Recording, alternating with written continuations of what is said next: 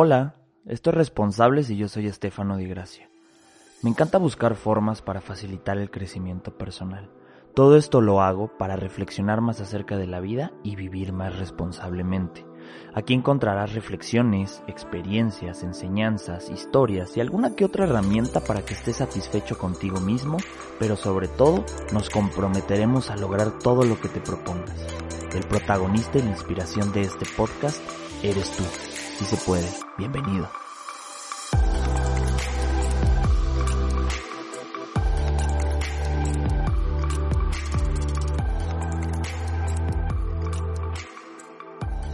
Bienvenidas y bienvenidos a Responsables. Ya saben que yo soy Estefano, el host de este podcast que hacemos con tanto cariño y tanto amor para ti. Y que nuestro propósito es inspirarte a hacerte más responsable de tu vida y dejar el papel de víctima que a veces pesa muchísimo. Sabes que me puedes encontrar en redes como Estefano DGH, en Instagram y Facebook o directamente en la página de responsables.com.mx. Antes de empezar el episodio de hoy, quiero comentarte que estoy muy contento porque nuestro Patreon va viento en popa, ya somos bastantes, estamos listísimos para empezar el primer Summit Responsables, descubriendo tu personalidad y empezando a desarrollar ese potencial que ya tienes dentro. Así que si te interesa más, puedes visitarme en patreon.com, rayita Estefano DGH o en responsables.com.mx y me va a dar muchísimo gusto verte ahí. Así que bueno, vamos a darle al episodio de hoy. Estoy súper emocionado por este episodio, la verdad fue una cuestión muy reflexiva y creo que eh, me gusta cuando llego a esas reflexiones. Y hoy quiero platicarte del poder de un hábito. Creo que una de las cosas que a mí me ha llevado a ser responsable el día de hoy es los hábitos. Y te voy a decir qué onda con eso.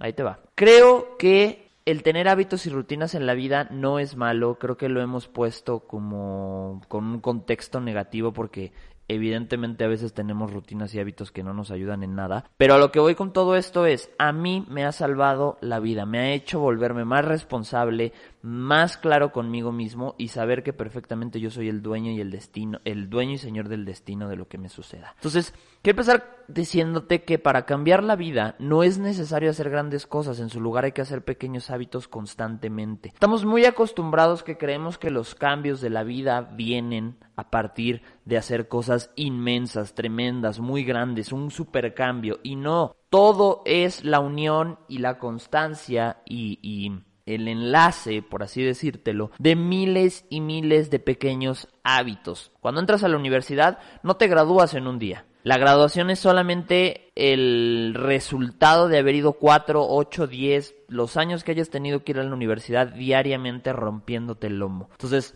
Estamos muy acostumbrados a darle más importancia al resultado que al proceso. Y esto es porque los resultados normalmente nos generan una liberación de dopamina, que te voy a explicar más adelante, pero simplemente hacen que te sientas bien, que sientas placer y por eso le damos más importancia. Por eso para la gente, hablando del, ejemplo de la universidad, es muchísimo más gratificante el día de su graduación que el proceso de haber ido cuatro años a la universidad. Entonces, le ponen mucho empeño un día se ponen guapos, se ponen guapas, se arreglan, se preparan, sacan su discurso, sus buenas vibras, cuando en realidad lo que importaba es que esa energía se hubiese visto suministrada durante cuatro años. ¿Pero por qué? Porque la liberación de dopamina nos hace hacer esto. Entonces, Quiero contarte que he estado leyendo un libro, ya estoy a punto de terminarlo, que se llama, eh, yo creo que muchos lo conocen, si no, bueno, te lo súper recomiendo. Se llama Hábitos Atómicos de James Clear. Estoy fascinado con ese libro, la verdad que no lo había empezado porque lo vi muy clicheado.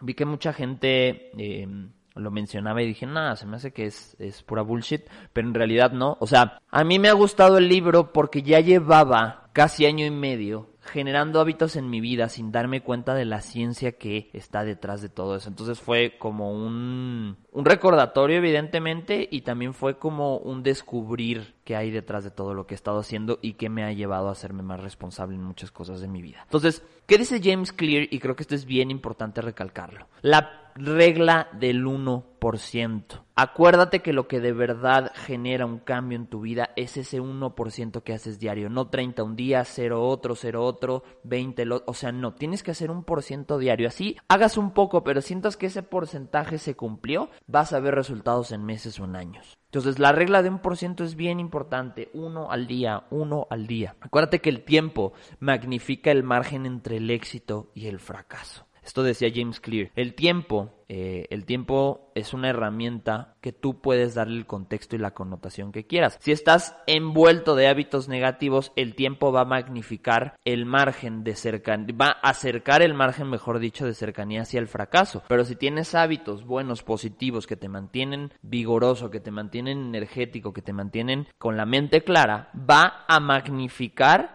ese margen entre el éxito. Entonces, bien importante, el tiempo es, el tiempo es parcial, el tiempo no tiene una preferencia. Tú haces que ese tiempo se convierta gracias a tus hábitos. Entonces hay gente que dice, es que llevo tres años intentando bajar de peso y no lo logro. Pinche tiempo, pinche vida. No, date cuenta que en realidad ese tiempo lo único que está haciendo es, está funcionando gracias a los hábitos que tienes. Te alimentas mal, no te cuidas, te excedes, te desvelas, pues obviamente el tiempo lo que va a hacer va a magnificar tu, tu obesidad, por ejemplo. Entonces es bien importante. Los malos hábitos van a hacer que el tiempo sea tu enemigo. Entonces, aquí no se trata de tiempo al tiempo, porque esta frase yo me la topé muchísimo cuando estaba dando terapia y mucha gente cuando venía, por ejemplo, después de una relación dolorosa me decía, no, es que tengo que darle tiempo al tiempo. No, a ver, espérate. Yo siempre he creído que el tiempo es un agente de cambio, pero lo que va a generar que se vuelva positivo o negativo es el estilo de vida que lleves. Y en este estilo de vida entran los hábitos. Entonces, ojo ahí, no te me vayas con esa idea, por favor.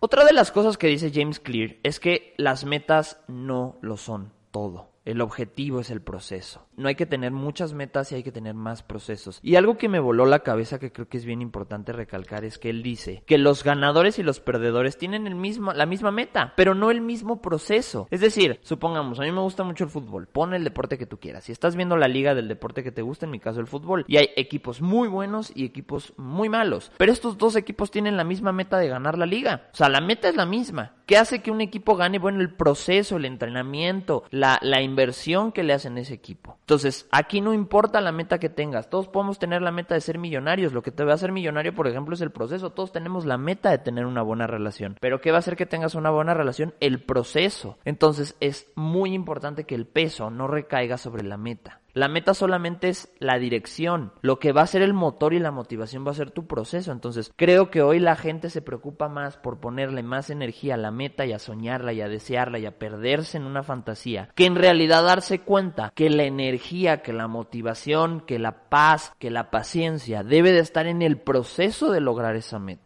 y que no es una carrera. Entonces probablemente hoy tus metas se están viendo eh, golpeadas o se están viendo perdidas porque en realidad no estás teniendo un proceso que te lleve claramente a eso. Esto, esta diferencia del sistema es abismal. ¿Por qué una gente le va mejor en sus podcasts y a otros no? Pues porque evidentemente tienen un proceso diferente de creación, de difusión. No basta con tener metas. No basta. Es más, no es ni el 1%. Y ojo, otra cosa que es bien importante recalcar es que creo que las metas van a afectar tu felicidad. ¿Cómo? Una vez que alcanzas una meta ya no eres feliz, ya quieres otra y ya quieres otra. Entonces, la diferencia de tener procesos sobre metas y lo dice James Clear literal es el propósito de tener metas es ganar el juego el propósito de construir un sistema es seguir jugando por siempre. Yo por ejemplo aquí con el podcast cuando yo lo empecé mis metas eran muy pocas realmente no tenía ni una meta. Amaba el proceso de editar de investigar de grabar de difundir pero mi meta no era ninguna. Hoy estoy generando más metas pero no estoy desatendiendo el proceso creo que el proceso es lo más importante que tengo. Entonces es bien importante que esto quede bien claro contigo. Eh, estaba escuchando un podcast también, porque ya saben que yo me meto muchísimo en los temas, y escuché un podcast que se los recomiendo. Está en inglés, pero es buenísimo, es de Matt Davelia y James Clear, el autor del, del libro. Y creo que dice de un entrenador de los 49ers de San Francisco de fútbol americano, que él tenía una frase que el marcador actúa solo. Y es cierto, Imagínate que estás jugando fútbol. Lo que te va a hacer ganar es que te metas en el proceso del partido, no quedándote viendo el marcador todo el día. El marcador es el resultado, que tu marcador esté abultado, pero si te lo quedas viendo no vas a lograr nada. Entonces, deja que el marcador de tu vida funcione. Solito va, va a subir los goles, solito van a subir las puntuaciones. Tú enfócate en hacer bien las cosas. Ignora el marcador. Fíjate que ahí hay una cuestión bien importante que creo que es súper interesante de rescatar en este libro y quiero que te lo claves. Y yo en algún momento lo dije en otras palabras, pero lo quiero eh, eh, cambiar aquí. Acuérdate que yo siempre he pensado que las acciones vienen definidas de pensamientos y los pensamientos de creencias. Entonces, no hay que cambiar a veces las acciones ni los pensamientos, sino las creencias. Y lo mismo pasa con los hábitos. Estamos muy acostumbrados de trabajar desde el resultado al proceso y luego a la creencia. O sea, es decir, eh, quiero ahorrar 3 mil pesos, un ejemplo, ¿no? Entonces ya estoy trabajando desde el resultado. Luego me paso al proceso. ¿Cómo lo voy a hacer? Pues voy a estar ahorrando 10 pesos diarios. Y nunca cambio mi creencia de que no soy una persona que sabe ahorrar y que el ahorrar no es ningún objetivo y que ahorrar nomás me genera pesadez y malestar. ¿Qué pasa si cambiamos el, diagrama y empezamos cambiando nuestra creencia? Tal vez el día de mañana vas a ahorrar esos 3 mil pesos, pero ahorita no te enfoques. Ahorita enfócate en cambiar tu creencia de que no sabes cómo funciona el dinero. Lee libros, investiga acerca de educación financiera, júntate con personas que les vaya bien financieramente. Para que entonces empieces a cambiar tu creencia. Es un proceso muchísimo más largo, muchísimo más engorroso, pero es más bueno. Entonces cambias tu creencia, automáticamente el proceso empieza a cambiar y el resultado empieza a llegar. Entonces no trabajes desde el resultado. Si quieres que la primera vez que vas al gimnasio ya salgas mamey o ya salgas con un cuerpazo, no va a funcionar. Cambia tu creencia de que vas al gimnasio por salud, no por vanidad, por ejemplo. Esto es bien, bien importante. Volver el hábito parte de nuestra identidad. Yo, por ejemplo, te voy a contar, yo ahorita estoy haciendo ejercicio. Te voy a contextualizar primero. Yo siempre fui una persona que quiso hacer ejercicio por vanidad. Toda su adolescencia quería hacer, siempre fui muy flaco, era muy chaparro, eh, entonces tenía ciertos complejos con mi cuerpo y me metí a sin fin de gimnasios y a sin fin de rutinas y las dejaba lo más pronto posible. ¿Por qué? Porque estaba empezando desde el resultado. El proceso y la creencia o la identidad no existía. Solamente quería ponerme de buen cuerpo para así eh, conocer más mujeres o que los hombres me respetaran, ¿no? Y así pasé toda mi adolescencia y parte de mi universidad y hasta parte de mi adultez. Hoy, gracias a la pandemia, comencé a hacer calisténicos. Y mi objetivo hoy probablemente ya no es ponerme mamey, sino estar en bienestar y en balance con mi cuerpo. El calisténico es un ejercicio que te lleva a un balance entre fuerza y equilibrio. Entonces, para mí todos los días que me levanto a hacer ejercicio es un reto de lograr el equilibrio y de lograr esas acrobacias que los calisténicos chingones hacen. Entonces, ¿qué empiezas a cambiar? Tu creencia. Entonces, esto es bien importante. Probablemente hoy no estás teniendo éxito, no estás sintiéndote completamente lleno, porque probablemente lo que está sucediendo es que no estás trabajando desde tu identidad, estás trabajando desde el resultado y así cualquiera fracasa. ¿okay? ¿Te va? Ahí te va. En el libro de James Clear viene cómo construir un hábito y me fomenté también viendo otro video buenísimo de un doctor que se me fue el nombre, pero luego se los posteo. Y él dice que para generar un hábito necesitamos tener una regla de cuatro cosas. Señal, ansia, respuesta y recompensa. ¿Cómo funciona todo esto? Bueno, obviamente los hábitos son una parte muy primitiva que tenemos en la cabeza y que si los logramos enraizar, actúan automáticamente. Yo te voy a ir poniendo ejemplos de lo que me está pasando hoy para que te vaya quedando claro. No es por ego, es para explicarte. Yo ahorita estoy cuidando mucho mi higiene bucal. Fui un adolescente, fui un niño que le costó mucho cuidar su higiene bucal. Le valía madres, no iba al dentista, tuve brackets, me los quité a medio proceso porque le di prioridad al placer que a la paciencia. Me dolían mucho, tal, tal, tal. Entonces, hoy eh, me está costando tanto algo de dinero como algo de energía y mucha paciencia cuidar mi salud eh, bucal. Entonces, estoy acostumbrándome, 26 años tengo a cepillarme los dientes tres veces al día.